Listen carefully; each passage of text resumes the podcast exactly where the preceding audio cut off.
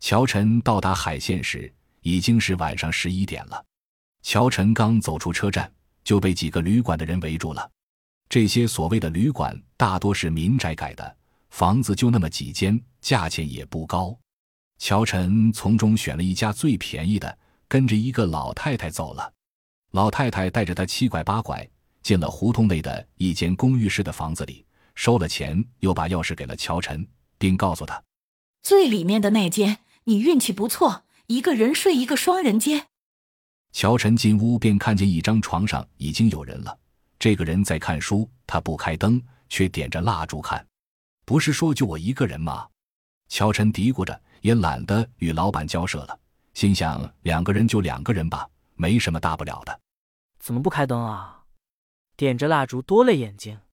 乔晨主动与男人搭话，这个人好像没听见一样，还在看着书。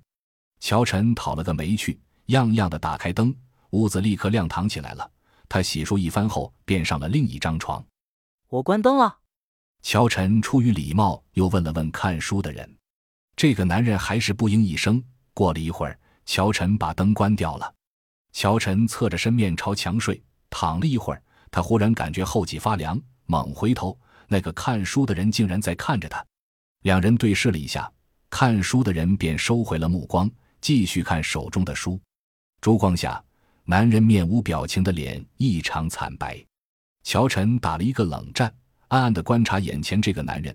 他穿着一件黑色的风衣和一条黑色的裤子，衣服穿得整整齐齐的，根本就没有要睡的意思。乔晨觉得这人有些怪异，不管是举止还是穿着。乔晨没有深想下去，三小时的车程让他疲惫不堪，很快进入了梦乡。黑暗中，乔晨忽然感觉黑衣男人从床上走了下来，他睁开眼睛，看见这个男人正在用墩布拖着地。墩布与地面发出刷刷刷的摩擦声。大半夜的，你蹲地干什么？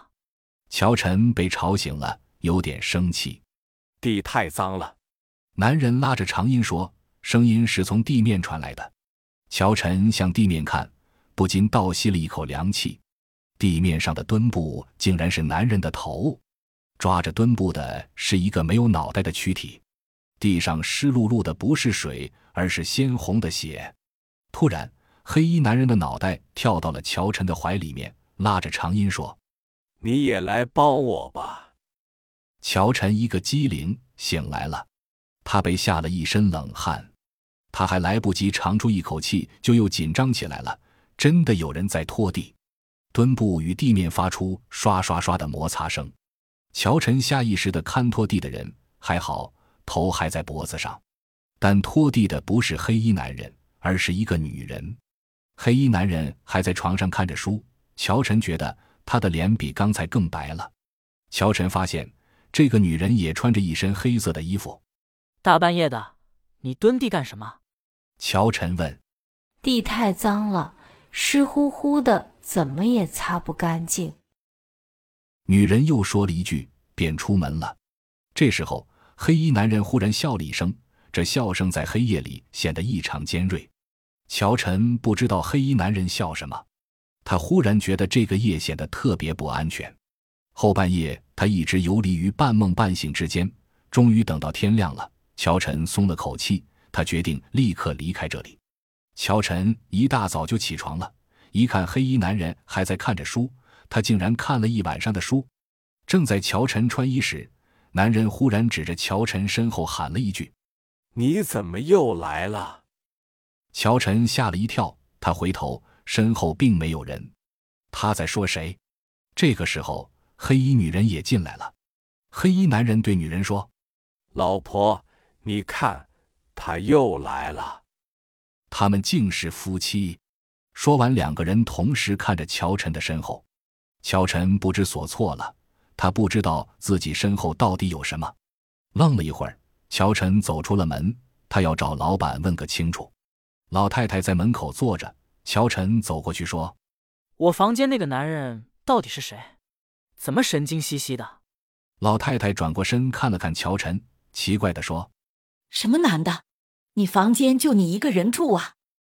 乔晨一下子傻了。老太太又说：“你说的是不是穿着黑衣的男人，还有一个女的。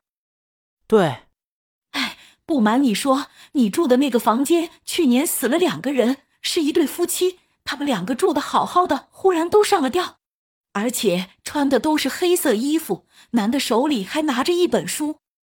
乔晨越听越后怕，他现在知道黑衣男人为什么通宵达旦的看那本书了，那是他生前没有看完的。我的上衣还在房里。乔晨说，他的上衣里面还有好几千块钱。走吧，我和你一起去拿。老太太领着乔晨走向那间屋子，走廊这时显得格外的狭长。走着走着，老太太忽然停住了，头也不回问乔晨。你知道这对夫妻临死前看见了什么？乔晨又紧张起来了。他发现老太太背对着他，用手捂着脸。乔晨觉得这个老太太在撕自己的脸。这时候，老太太忽然转过身子，她的脸已经变成了绿色，一只眼睛还凸了出来，青筋暴露，牙齿也露在了外面，如同恐怖片里面的恶鬼一样。还我命来！老太太声嘶力竭地喊了一句。就向乔晨扑过来了，乔晨吓得掉头就跑，他一路头也不回，没命的跑着离开了那里。还好回程车票在裤子兜里面。中午时，他上了回江市的火车。从此以后，他再也没去过海县。见乔晨跑远了，老太太摘下了脸上的面具。刚才她不是在撕自己的脸，而是在往脸上戴面具。他儿子和儿媳也走了出来。男的手里还拿着乔晨的上衣，这家黑店靠这种伎俩已经骗取了许多房客将近十万元了。